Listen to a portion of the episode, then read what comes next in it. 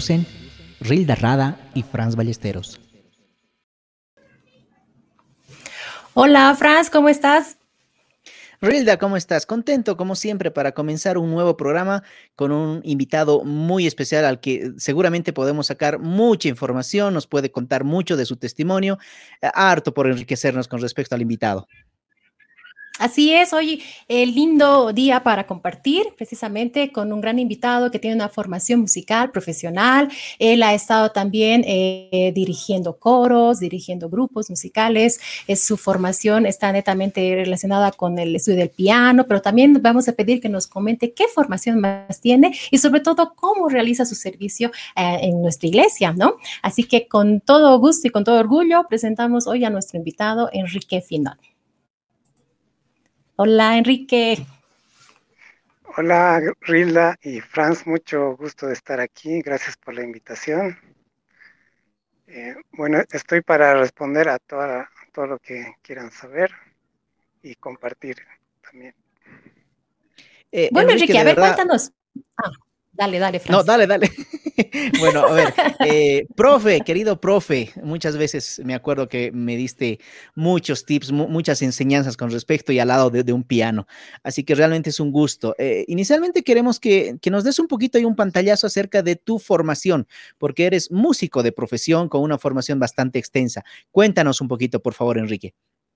Ok, eh, bueno, sí, yo empecé la música desde niño, a mis 10 años, empecé con clases de piano una profesora particular y me fue gustando mucho la, música, el piano. Entonces, eh, cuando ya salí bachiller, decidí dedicarme de lleno a la música y es entonces que entré al Conservatorio Nacional de Música aquí en La Paz y estuve estudiando piano sobre todo, que es mi especialidad, y también algo de composición, me interesaba mucho la composición y la dirección de orquesta. Eh, bueno, he estudiado cuatro años en el conservatorio y después también he salido al exterior, he ido a Chile a perfeccionar la técnica del piano con un gran profesor que conocí.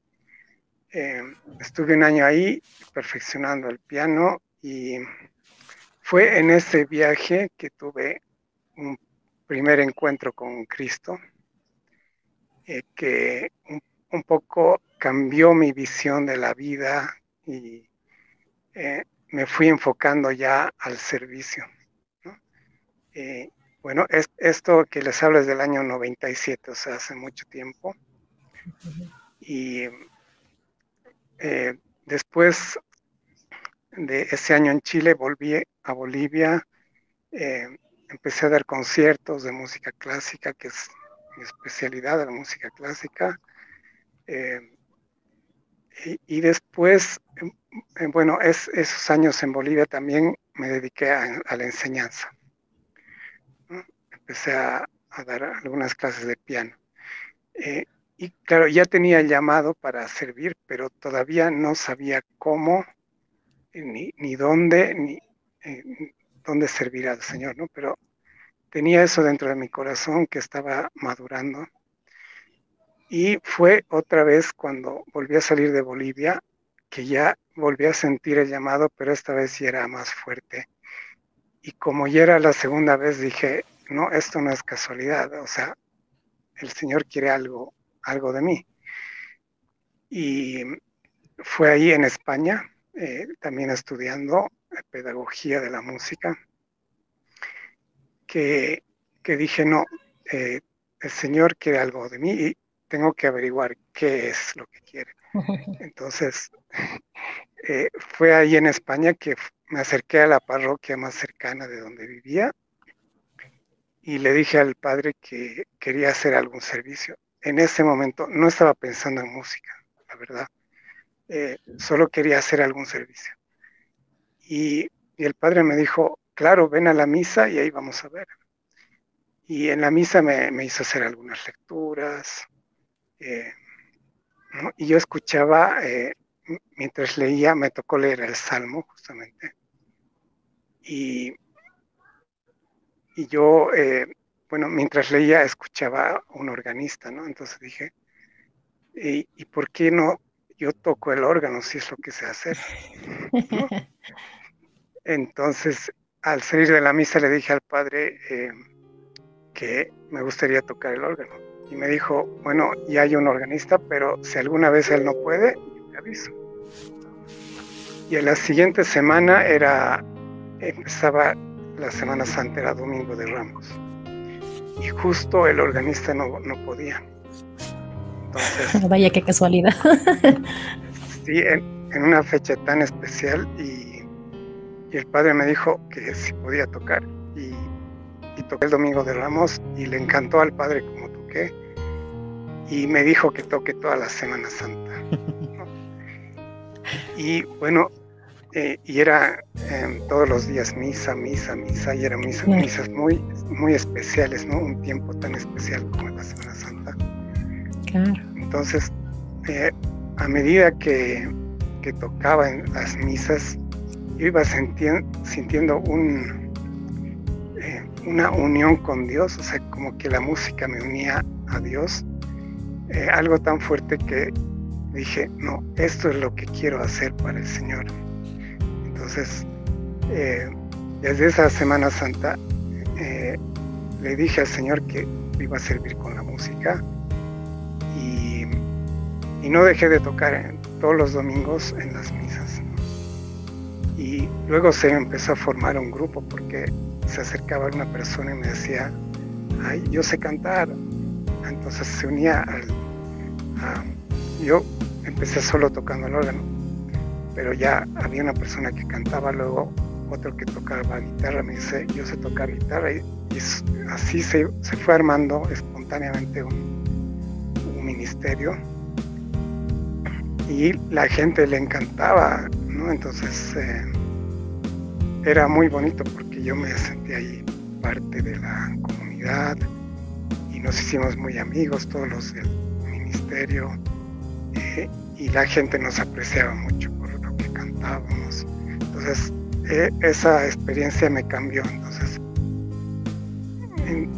luego cuando volví a Bolivia estuve, estuve unos tres años ahí en España haciendo ese servicio y cuando volví, pues volví con esa inquietud de, formar grupos también aquí, ¿no? O sea, no quería dejar de, hacer el servicio en las misas. Entonces llegué y, me contacté con la renovación carismática.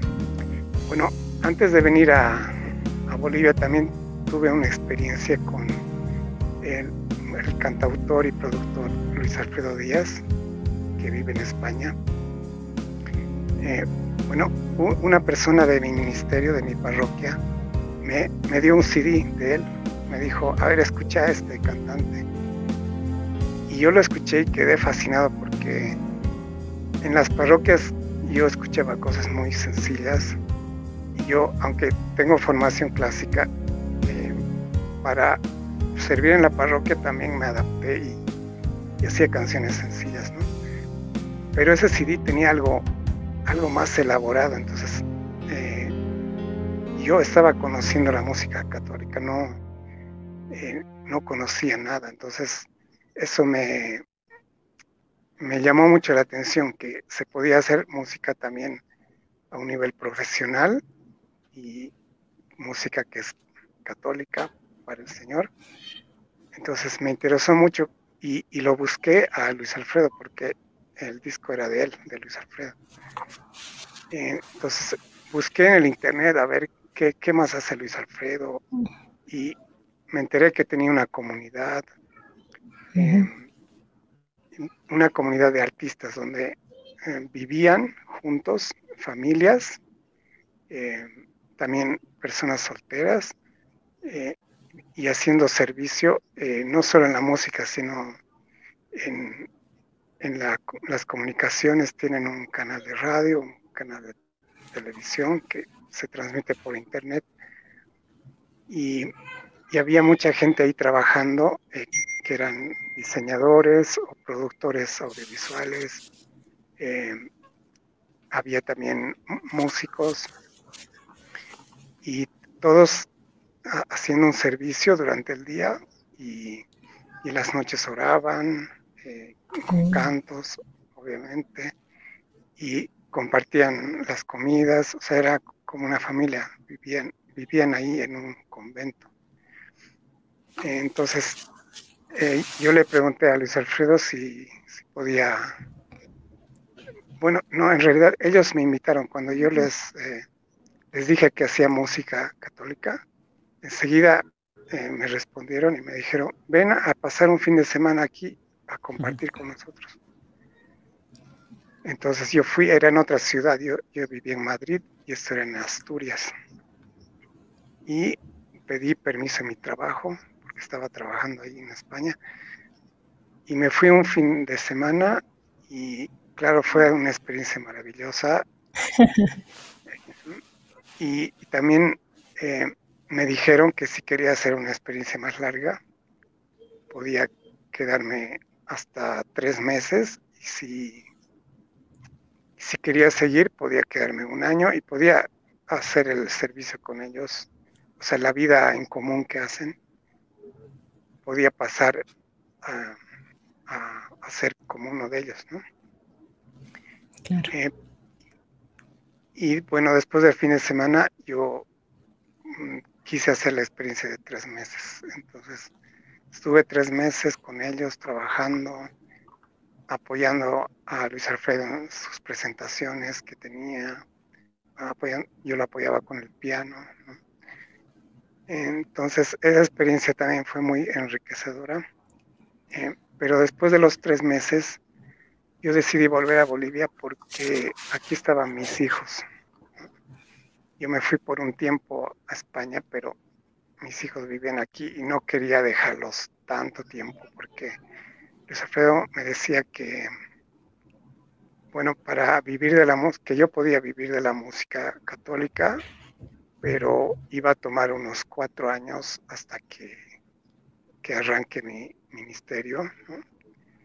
Y, y era mucho tiempo para dejar a mis hijos, entonces yo decidí volver, pero vine con esas ganas de hacer aquí cosas.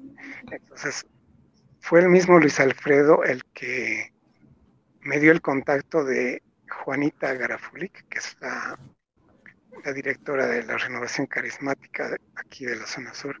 sur. Eh, sí, o sea, apenas yo, porque Luis Alfredo ha estado en, en toda Latinoamérica, en en Norteamérica, en Europa, ¿no? Él es un, em, es un músico de mucha trayectoria y entonces él conocía Bolivia eh, y me dijo y conocía a Juanita, que es em, la líder aquí en, de la renovación carismática. Entonces él, él me dijo, buscala a ella em, cuando estés en Bolivia.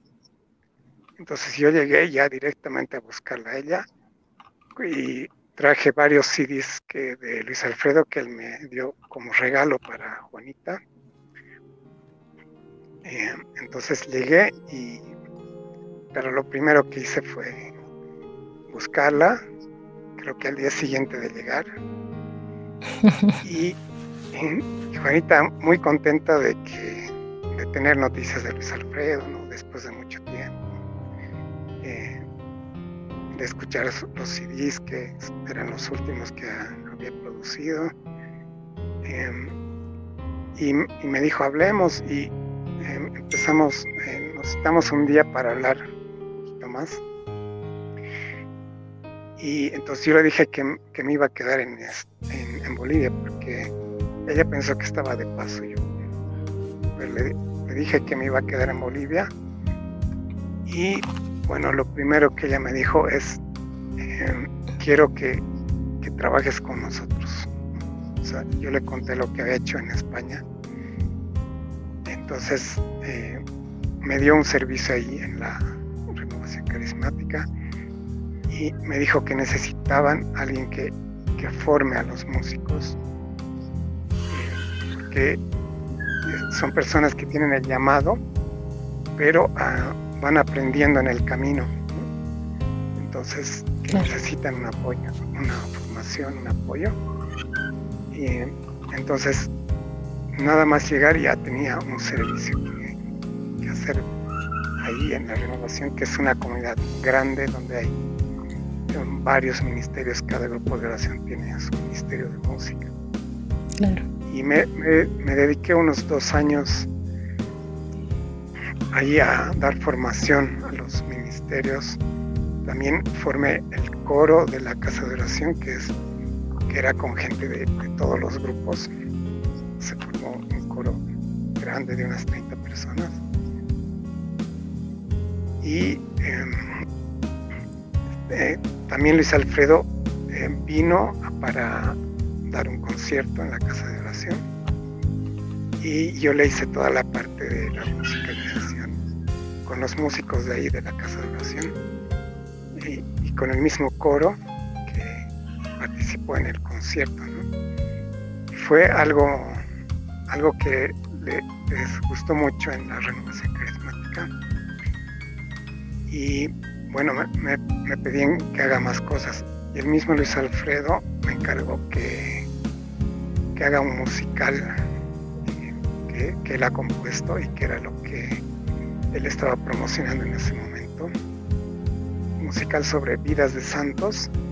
Era sobre 10 santos que, de nuestro tiempo. Que eh, Luis Alfredo puso música a, utilizando palabras que dijeron cada uno de ellos y él hizo, canciones, ¿no? Esto era algo muy bonito em, de Diez Santos y, él, nos mandó las imágenes para hacer una presentación con, con imágenes que se proyectaban mientras la música era en vivo y es, eso hemos realizado al año siguiente de que él vino hemos preparado con la gente de, la Casa de Oración. Y él volvió el siguiente año para la presentación del musical. Mm. Y bueno, fueron muchas experiencias que, bueno, el Señor fue propiciando. Enrique, em, sí, creo que eh, Luis Alfredo es un referente definitivamente. No hace, hace muy poquito coincidimos en trabajar y estudiar un poquito una de sus partituras y cuando nos contactamos con Luis Alfredo siempre te guarda un cariño y un aprecio muy grande. Así que Dios mediante, ojalá podamos tenerlo en el programa porque realmente es una persona, es un referente en la música católica. Pero déjame, no quiero dejar de pasar una consulta que quería hacerte. Em, en nuestro medio, el, estudiar música o decir a, a la familia voy a hacer música siempre conlleva a veces un prejuicio eh, para ti, Enrique, ¿eso fue fácil? ¿Tuviste el apoyo de tu familia o fue una lucha en algún momento?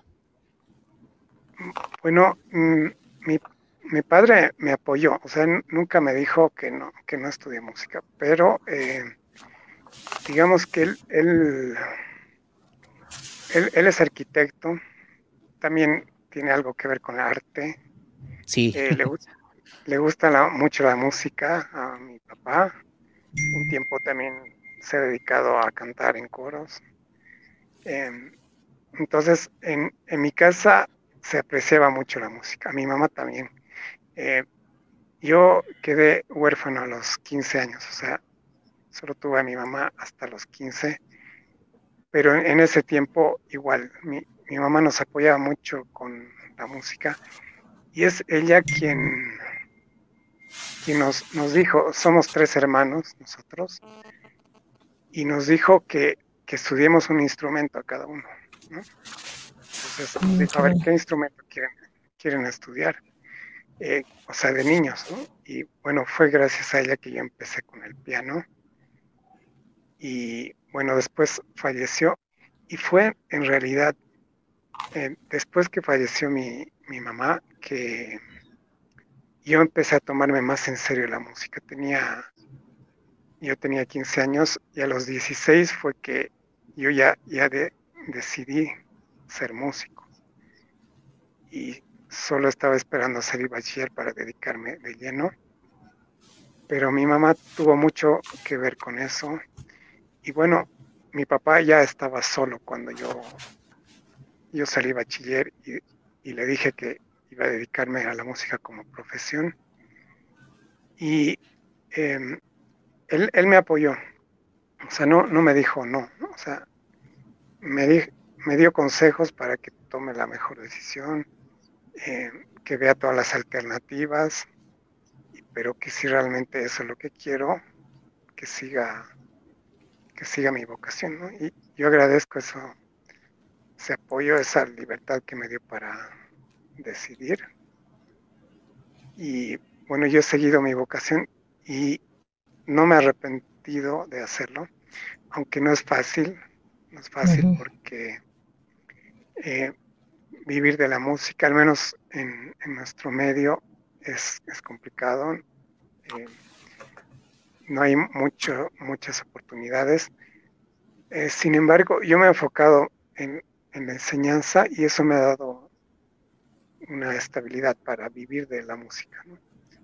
Eh, nunca he hecho otra cosa, no he necesitado hacer otros trabajos, a no ser cuando estaba en España, porque ahí era más, eh, más difícil entrar en el medio musical. Eh, pero aquí en Bolivia siempre, he vivido de la enseñanza del piano del piano. Y bien, eh, y Enrique, yo tengo una dudita. ¿Y actualmente qué estás haciendo? ¿Dónde estás sirviendo? ¿Tienes alguna comunidad? ¿Estás con algún ministerio? ¿O te estás dedicando simplemente a la formación? A ver, cuéntanos un poquitito. Eh, bueno, después de ese musical que les conté, eh, yo, bueno, teníamos el coro ahí en la renovación carismática, pero yo he discernido que, que lo mío era era otro estilo de música porque tengo formación clásica, ¿no? claro. Y, un poco me he adaptado a lo que se hace en la iglesia, pero sentía como que tenía que hacer otro tipo de música más acorde a la formación que yo tuve. ¿no? Entonces eh, empecé a buscar a ver eh, dónde podía formar un coro y eh, estuve haciendo servicio en el Discipulado de la Misericordia. Ahí, ahí formé un coro con el doctor Castañón. Él me apoyó bastante para hacer eso, porque él ama la música, es un artista también, el doctor Castañón. Bueno, escribe libros científicos, pero también algunos, eh, tiene algunas novelas y toca la guitarra es, algo que casi nadie sabe, pero, eh, pero él quería ser músico cuando era pequeño y sus papás le dijeron que se, que se dedique a la a los estudios, sí, al colegio. Bueno, él era el mejor alumno en su colegio. Eh, en, su carrera también siempre ha sido brillante. Ahora tiene doctorados.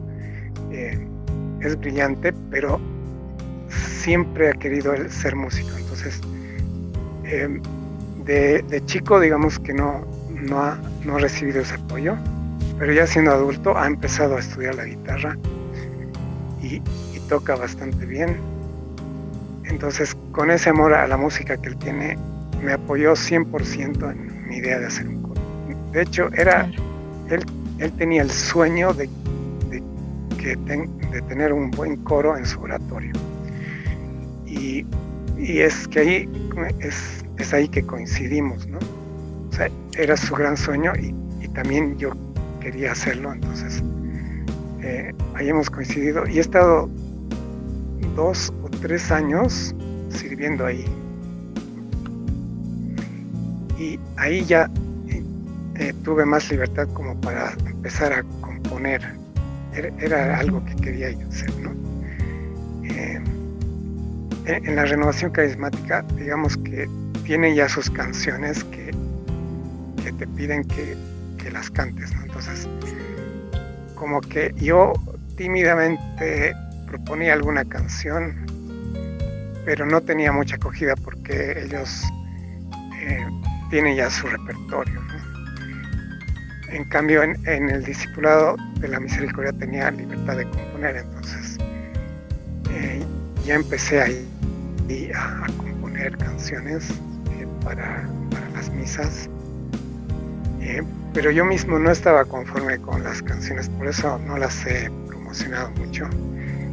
Eran como que mis, mis primeros intentos, era como que estaba ah, probando a ver qué, qué, sale. Y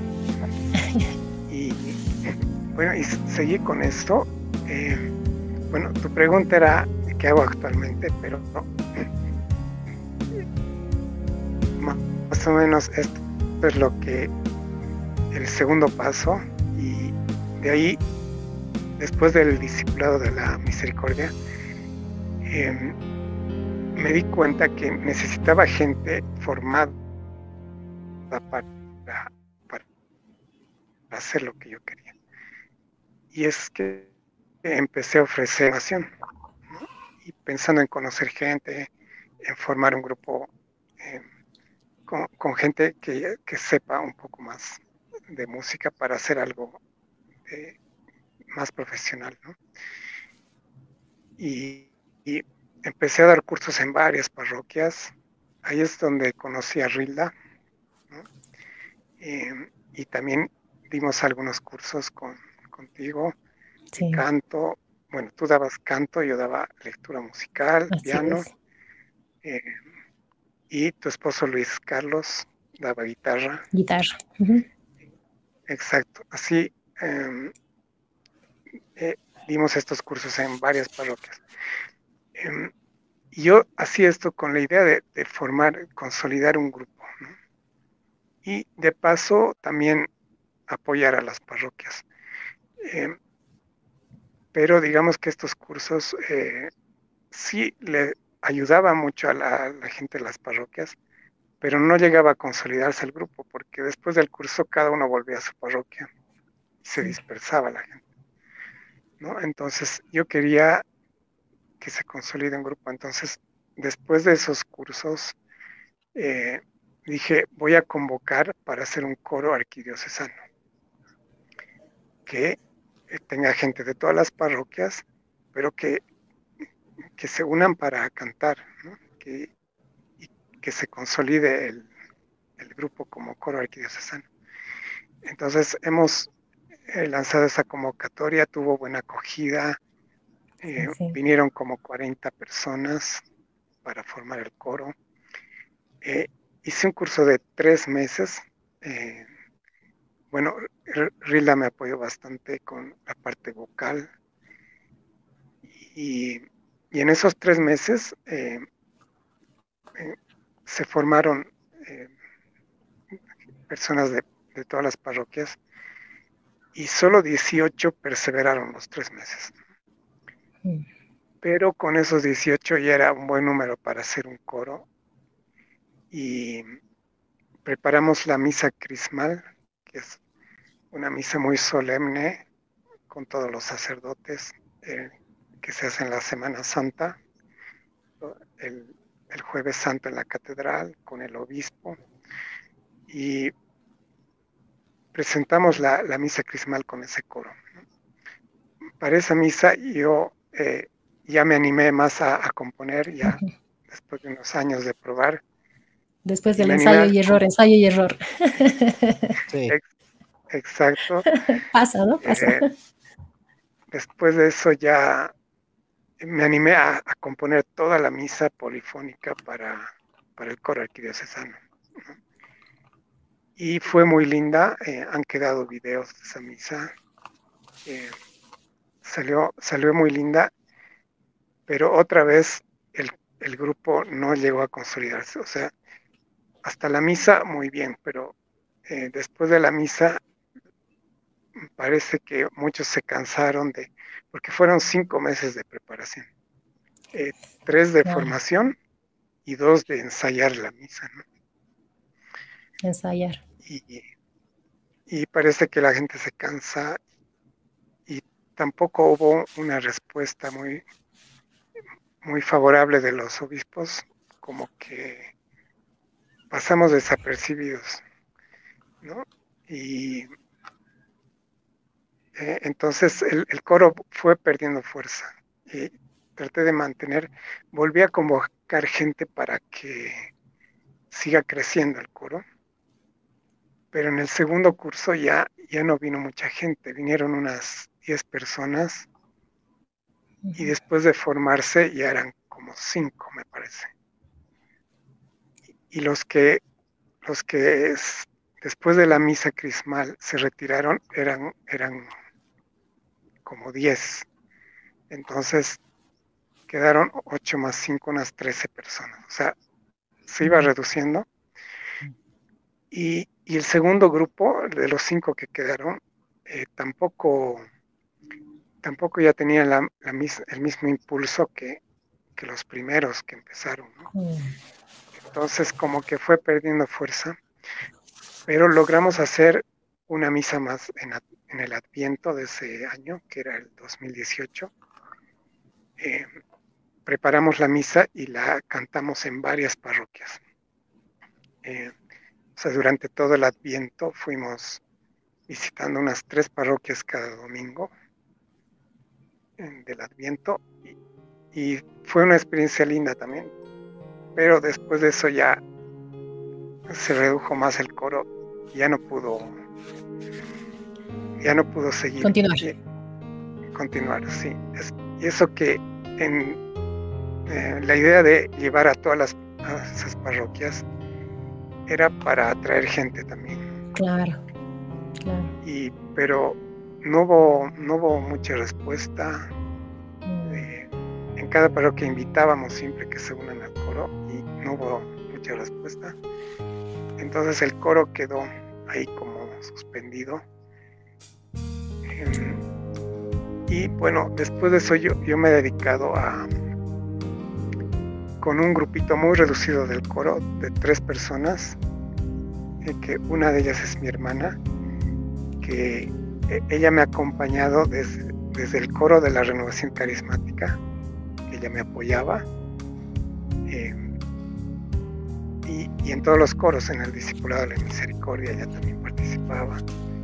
Todos los proyectos que he hecho, ella siempre estaba apoyando, ¿no? Entonces, eh, nos quedamos al final con ella y, una persona más del coro arquidiocesano, que es de Estados Unidos y tiene un, excelente nivel de, eh, de, lectura musical y de técnica vocal. Entonces, eh, con ellas dos eh, hemos grabado las canciones de la misa crismal en un estudio para tener, tener esa, ese material para difundir.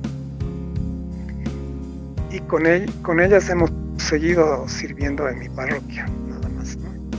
Ya, no, ya no he hecho proyectos grandes. Y además se vino también la pandemia que no permitía hacer cosas muy grandes. Entonces hemos, hemos continuado solo con ellas dos. Y recién hace, hace unos meses mi hermana eh, ha viajado a Santa Cruz a vivir. Y entonces ya el grupo de tres ya ha quedado en dos. Eh, y ya, ya no estamos haciendo muchas cosas. Estoy como un poquito este tiempo en la pandemia he retomado mi repertorio de piano, que era lo que hacía inicialmente, eh, que también lo he postergado bastante por, el servicio y por el trabajo que es, mi trabajo que es más de formación que de, tocar. Entonces, era algo que estaba postergado y en la pandemia lo he recuperado y también he empezado a subir algunos videos de, mi repertorio de piano. Y bueno, eh, ha sido lindo también eh, volver a eso. a tus bases. sí, volver a mis bases. Pero sigue eh, cuando, cuando el Señor te llama, es, es algo Para que siempre. Sí, que definitivamente necesitas hacer algo. ¿no? Sí, Enrique, antes de seguir adelante, tenemos mucho más por charlar. Quiero proponerte hacer un paréntesis justamente y a propósito de lo que nos comentaste, escuchar una canción tuya, el Gloria de la Misa Crismal. Por favor, preséntala, Enrique. Sí, con mucho gusto. Bueno, esta es una de las canciones que compuse para esa misa crismal, es el, Gloria. Em, es, es, un momento especial de la misa, ¿no? De, alabanza, de glorificar al Señor.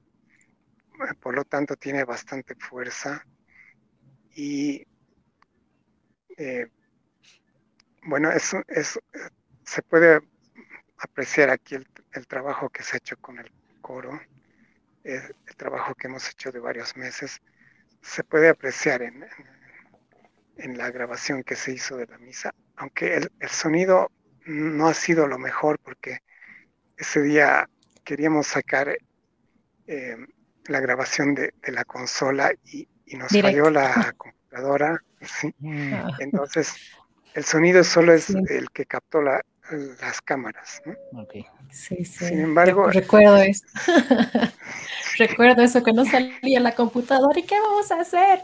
Pero bueno, ahí estaban los, los, del, los de la empresa de, grabación de, de, video que bueno, ayudó un poco. Sí, sí, sí. Y bueno, así quedó, y, pero se, se logra apreciar el, el trabajo que se ha hecho.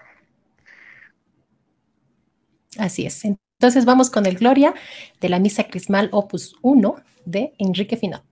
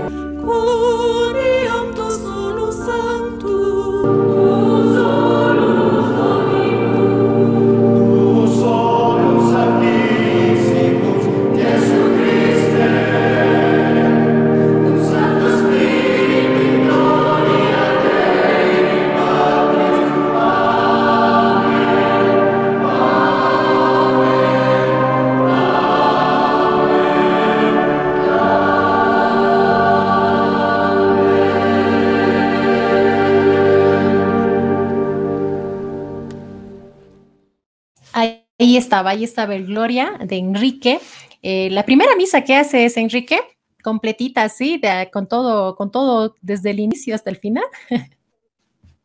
Bueno, he hecho otras, pero como les decía, em, mm, las considero como unas pruebas, ¿no? Eh, por eso le he puesto a esta misa Opus 1, porque creo que es la primera obra importante que he hecho y después he hecho también eh, algunas misas más, pero todavía no están grabadas, ¿no? Em, pero también tengo misas anteriores, ¿no? Pero que han sido como ir fogueándome yo tengo una pregunta, Enrique, con, todo con toda la experiencia que has tenido con el coro arquidiocesano, sobre todo, de un grupo grande con buena convocatoria en una primera instancia y luego reducirse a dos, ¿qué ha sucedido? ¿Qué crees en tu lectura de, de todo el proceso de, de, ese tiempo? ¿Qué ha pasado? ¿Qué, ¿Por qué la gente se ha ido? Eh, ¿No ha habido más motivación? ¿No había más que hacer? Eh, tal vez han dicho que, bueno, ya hemos aprendido, así que gracias, nos vamos, ¿no? Entonces, ¿qué crees que ha sucedido? Kiki? Bueno, lo que yo pienso, bueno, es, es importante analizar para, para futuros proyectos, ¿no? Claro que sí. Para ir, ir mejorando y em, lo que yo pienso es que em, tal vez es, es, mucha exigencia y claro, todas las personas tienen trabajo, estudio, sus familias, ¿no? Entonces, eh, al final terminan priorizando otras cosas. pero, eh, por ejemplo, en, este, grupo yo creo que eh, siempre queda un, cariño por el, grupo. Eh, la gente como que se queda con un muy buen recuerdo de la experiencia. Y yo creo que en cualquier momento se los puede convocar para volver a cantar y y con, mucho gusto lo van a hacer. Pero el, hecho de estar constantemente ensayando, cantando, em, eso es lo que un poco em, es, más difícil por las actividades que tienen todos. Eh, pienso que es eso.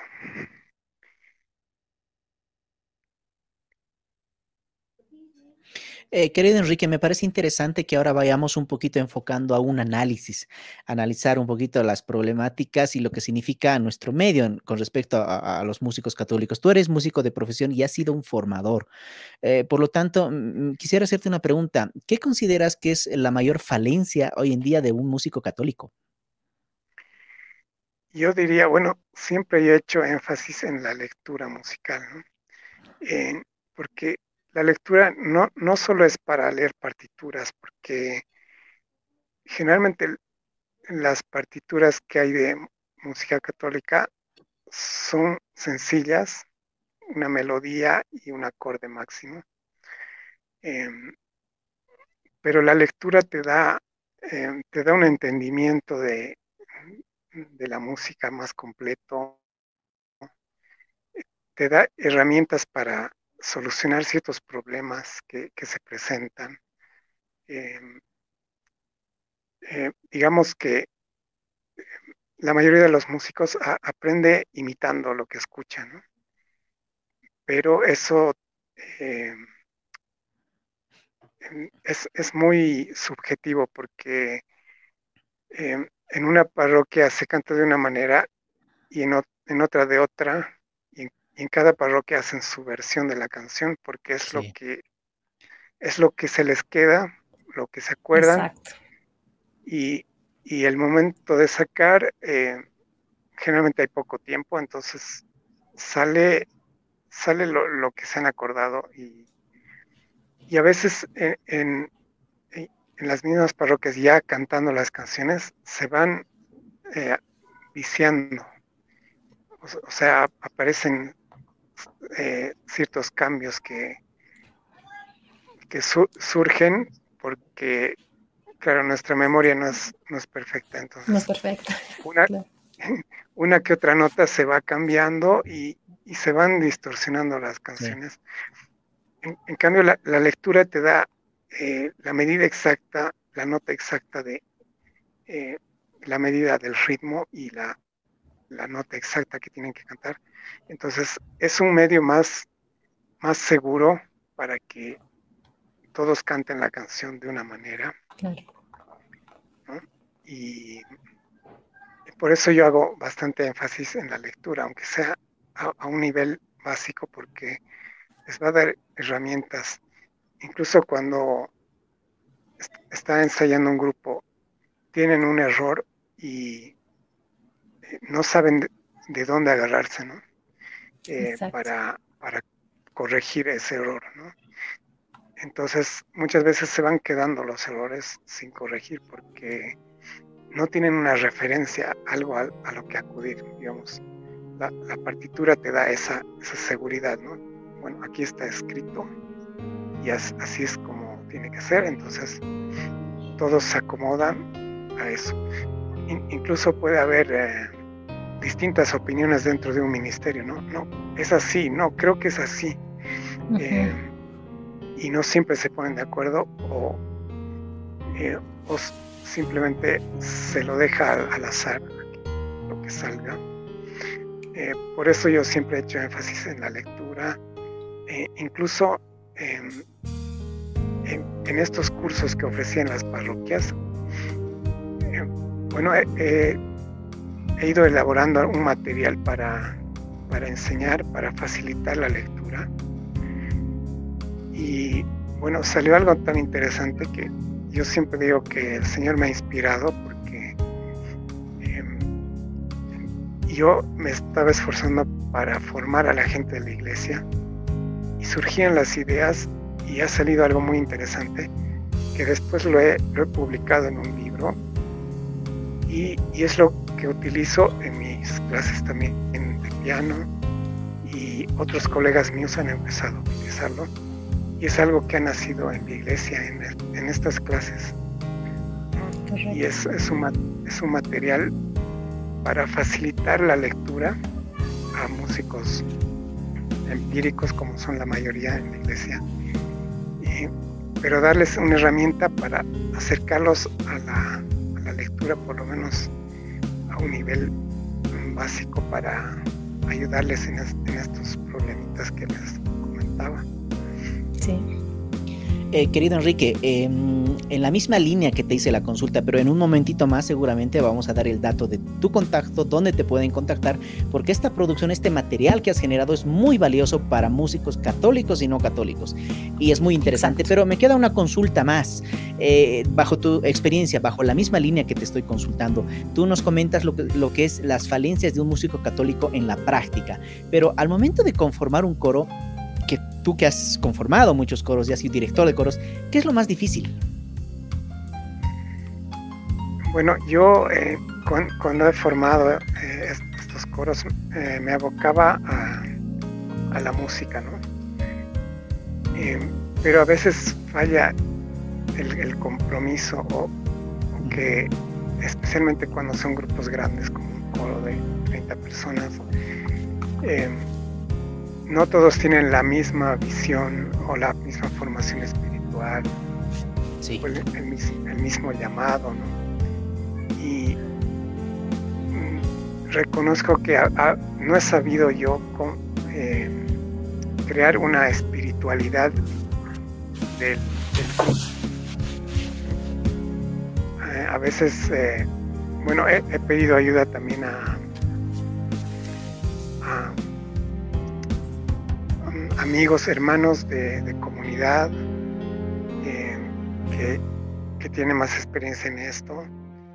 Eh, un tiempo he estado con los misioneros identes, eh, que ellos se, especializan en formar comunidades.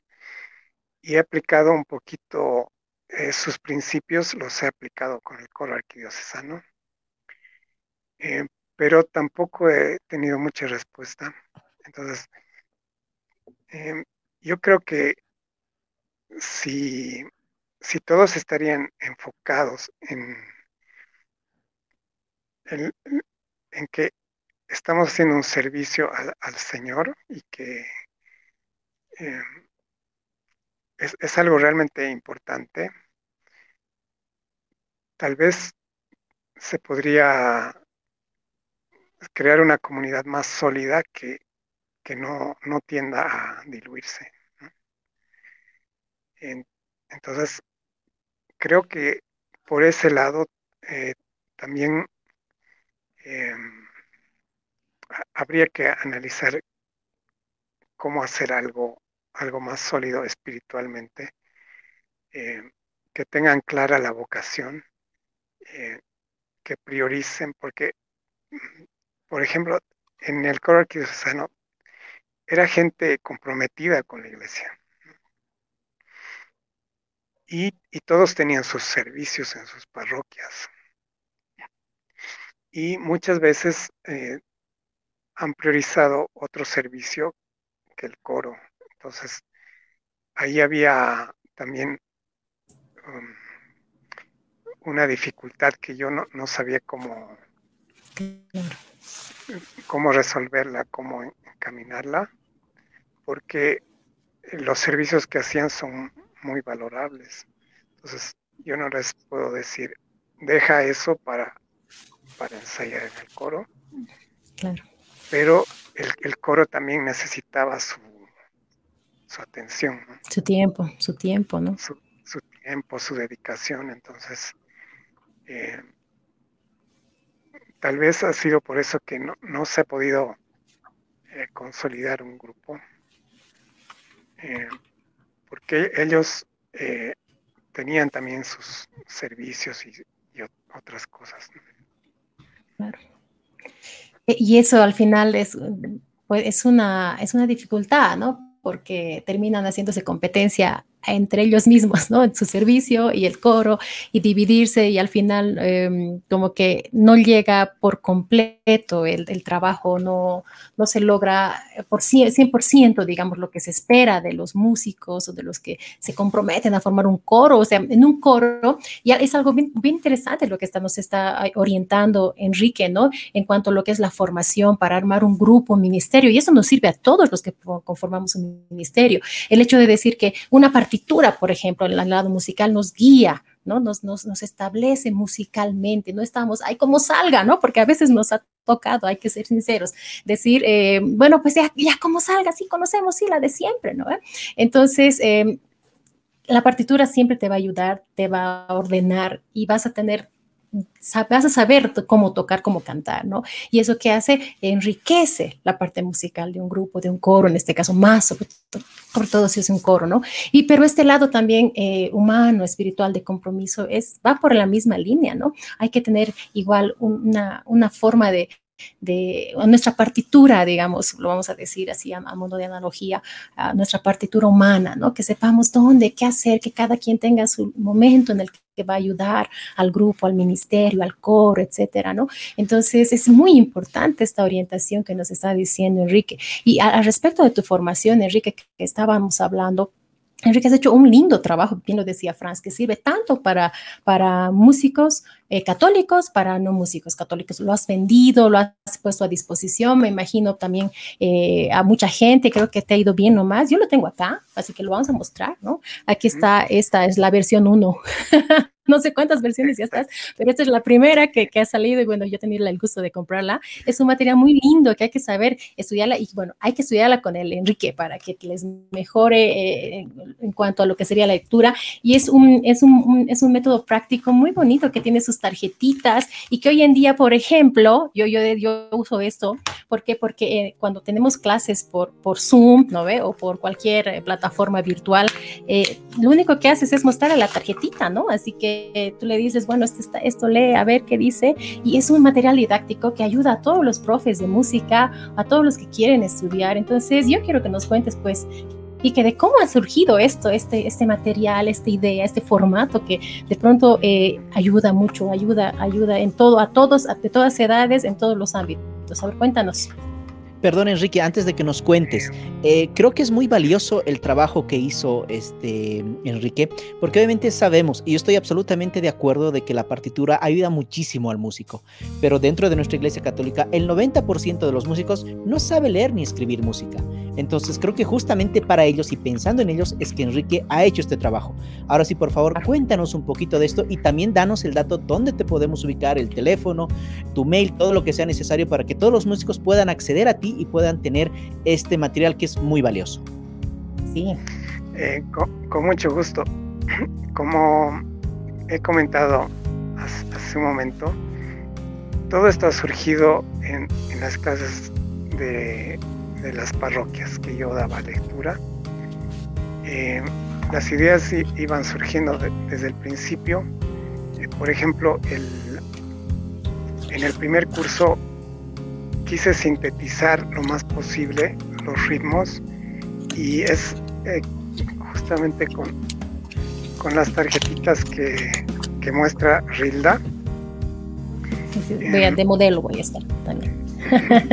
para, para hacerlo, para hacerlo muy, muy lo más sencillo posible, he hecho ritmos de un compás eh, en, en ocho tarjetas, o sea, son todas las posibilidades. Voy a ir mostrando varias para que vean más o menos. Son todas las posibilidades rítmicas que hay en un compás de cuatro con figuras de valor entero. O sea, eh, esta, por ejemplo, vale un tiempo. Son cuatro, cuatro, cuatro figuras de un tiempo, suman cuatro. Esta solita ya llena todo el compás de cuatro eh, aquí hay la de 1 que vimos antes, más esta de 3, que suman 4. Eh, aquí también 1 más 2 más 1 igual suma 4. Son 8 eh, combinaciones que suman 4. esta idea se me ocurrió en el primer curso que di de lectura en, una parroquia. Claro, tardé un buen tiempo en, ponerlo así en tarjetas, hacerlo imprimir. Eh, Una producción, ¿no? Eh, sí, ha sido complicada también la producción. Eh, pero la idea inicial surgió ahí en las clases y yo les ponía las ocho opciones en la pizarra y después me di cuenta que era, era muy práctico tenerlo en tarjeta para poder combinar, ¿no? Por ejemplo, si ponemos dos tarjetas aquí, ya tenemos un ritmo de dos, compases. dos compases. Lindo, lindo. Podemos, podemos hacer tres compases, cuatro. Y la música se va construyendo así, ¿no? Em, y al tener las ocho posibilidades, yo decía, si se aprenden solo estas ocho, ya, ya es una base. Y después de las mismas ocho, eh, reducimos a la mitad y salen otras ocho. Y esta vez ya aparecen las figuras de medio tiempo que son las corcheas. Esto ya es más interesante porque con estas ocho eh, está escrito el 70% de la música. De las composiciones. Y las católicas sobre todo. sí, que, es, que son sencillas. Entonces, sabiendo, sabiendo ocho compases, ya puedes leer mucha música. Y generalmente el ritmo es lo que más cuesta leer, ¿no? Entonces, eh, aquí lo tienes sintetizado y, y, aprendiéndote esos ocho, bueno, puedes ya, ya empezar a leer bastante música. Y también está la parte melódica de las notas, que las tengo en, otra cajita de, tarjetas. Eh, y eso también ha surgido más adelante en, un, exacto, es en la cajita, ya con sucesiones melódicas. Para eh, solfear. Toman, exacto, y más o menos siguiendo la misma idea de sintetizar en ocho posibilidades, lo mismo se hace con las sucesiones melódicas. Y aparte, normalmente se enseña nota por nota, y eso es como que un poco tedioso y, y se tarda mucho en, en, ubicar todas las notas en el pentagrama. Pero partiendo de la misma idea, yo lo he hecho por sucesiones melódicas. Por ejemplo, que se fijen más en, en la dirección de la melodía más que en nota por nota. Y les voy, a, les voy a mostrar un poquito de eso también. Eh, tengo las tarjetas celestes bueno, las he hecho por colores también para distinguirlas. Diferencia. Y tenemos, por ejemplo, aquí una sucesión melódica que, a ver, no veo bien. Empieza en una nota X, que en este caso es la, pero puede ser cualquier otra. Y va subiendo, va subiendo. Todo es subida, es una, es una subida. Entonces, eh, se concentra más en esa dirección que va subiendo ah, en, que, empezar, que empezar nota por nota, ¿no? Empiezan en, digamos, eh, identifican la primera que es la y luego suben, no importa qué notas son, ellos eh, suben y lo, y lo hacen, de esa forma lo aprenden rápido porque eh, han identificado una nota y luego todo para arriba. La segunda sucesión, no sé si están en orden mis tarjetas. Sí, aquí está la segunda. Eh, empieza en la también, sube dos veces y baja una. Entonces, eh, eso es lo que se fijan más que las notas. Si sube o si baja. Aquí, por ejemplo, sube, baja y sube. Eh, luego aquí sube una vez y baja dos veces. Y casualmente eh, son también ocho posibilidades de subidas y bajadas que se forman en cuatro notas. Entonces, eh, son, eh, son las ocho sucesiones que, enseño. Por ejemplo, aquí se vuelve a repetir la... Ah, no, perdón. Es, esta es la de bajada. todo, todo bajada. Y, igual van variando y son las, las ocho posibilidades. Aquí, eh, bueno, esta es la número dos. Luego que se estudia las ocho en una nota, aparecen otra vez las mismas ocho en otra nota. Y así está en, todas las notas. Ah, aquí está la, la número, no, cinco. En la cámara veo al revés por el... Nosotros se vemos bien, así que tranquilo. Ahí está la cámara frontal. me confunde un poco eso, pero bueno, se vuelven a repetir las mismas sucesiones en las siete notas, o sea, ocho sucesiones por siete notas son 56, tarjetas donde tienen todas las posibilidades. Entonces, con esto pueden estar practicando horas cantando o tocando en el instrumento. Claro. Y después lindo poniéndole ritmo. Y bueno, hay varias cosas más que ya no nos da tiempo. Se ha pasado una hora volando. Sí. Pero falta el contacto, Enrique. ¿Dónde te contactan? ¿Cuál es tu teléfono para adquirir este material?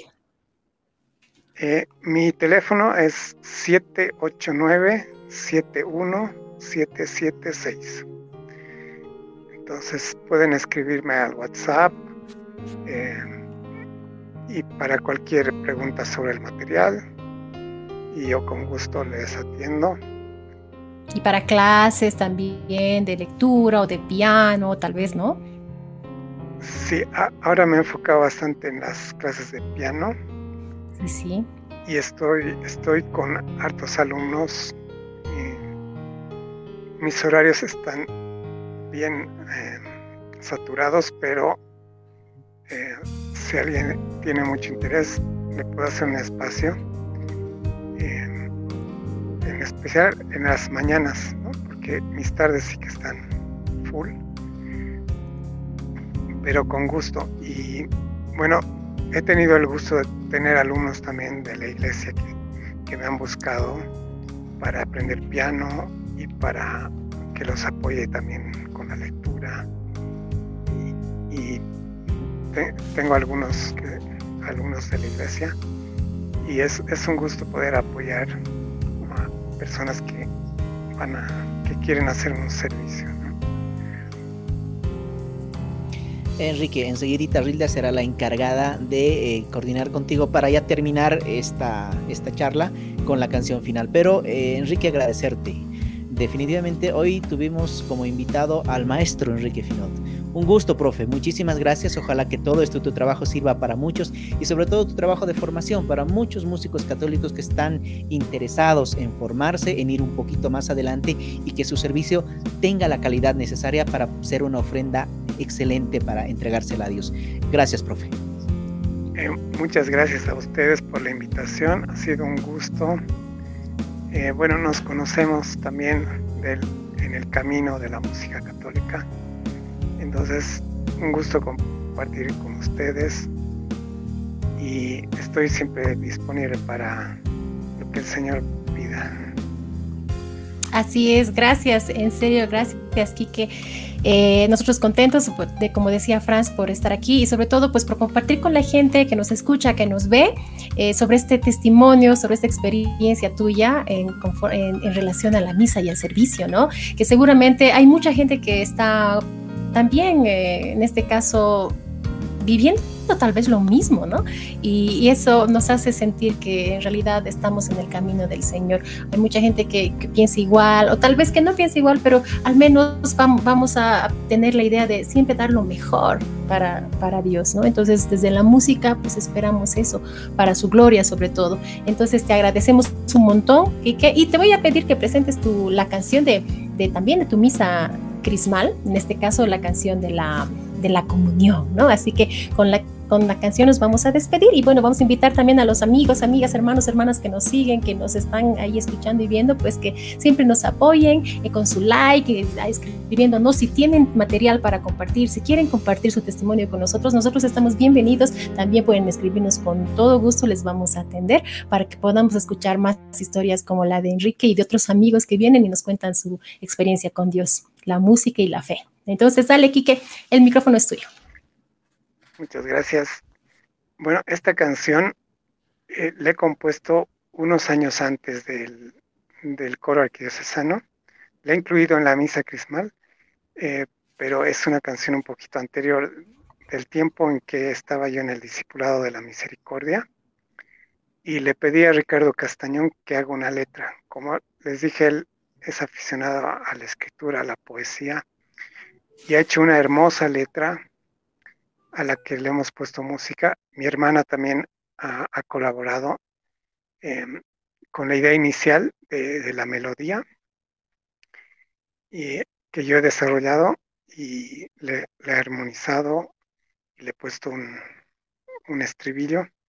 Y de ahí ha salido una canción muy linda que le hemos grabado ya en un estudio. Esta es una versión de estudio que se puede apreciar mejor el sonido y cantamos las tres personas que les dije que nos quedamos después del, coro, eh, nos quedamos trabajando tres personas y ellos son eh, los que han grabado junto con el apoyo de Rilda y dos amigos más que nos han apoyado en la grabación.